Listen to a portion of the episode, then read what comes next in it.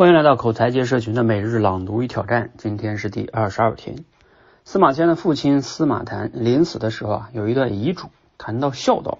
他说啊：“且复孝，始于事亲，忠于事君，忠于立身，扬名于后世，以显父母，此孝之大者。”哎，什么意思呢？意思啊，就是孝道是从侍奉双亲开始的，进而忠于君主。但终究是要成就你自己。你如果能扬名于后世，父母也会因此获得荣耀，这才是最重要的孝。这段话让我对孝道这事儿的理解又深了一层。孝不是一个私人的或者家庭层面的道德。中国古代之所以这么重视孝道，看来是找到了一条文明传承的最简便的方法。在家对父母好，这是一个人人性中就有的东西。教导起来方便，监督起来也方便。放大之后呢，可以变成一种人格上的自我要求。你自我成就了，你的父母和宗族也就被铭记了。一个没有宗教的民族，为什么能有超越时空的责任感？可能答案就在孝道里。节选自罗胖六十秒，今日思考与挑战哈。你过去对孝道是怎么样理解的呢？结合今天的所学。你对孝道又有哪些新的认识和思考呢？啊，我记得，嗯，我上学的时候，我一直铭记的一个孝是什么呢？就是不要让父母太多的操心啊，因为那个时候你自己也不能去赚钱，是吧？你只能去把学习、自己的生活管理好啊，少让父母去操心。所以那个时候，我记得自己是相对来说比较独立的啊，学习上遇到什么困难呀，自己解决。啊，嗯，所以就不太会说，哎呀，作业父母要催一催是吧？哎，上个什么辅导班，这都不需要，就是自己来搞定。包括我后来毕业之后找工作啊，这些事情，买房子都是我自己的事情。我觉得这个都不能要去麻烦父母啊。包括其实婚姻大事都一样。呃，这个是我们自己随着长大，我们自己能做的最重要的事情，先不要让人家操心嘛。啊，人家一辈子也不容易了。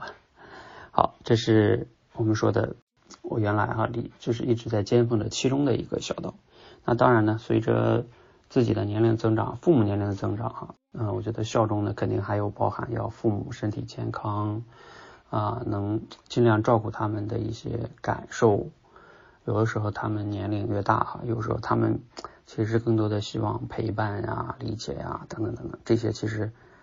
啊，反而比有些什么物质啊，可能还更重要嘞。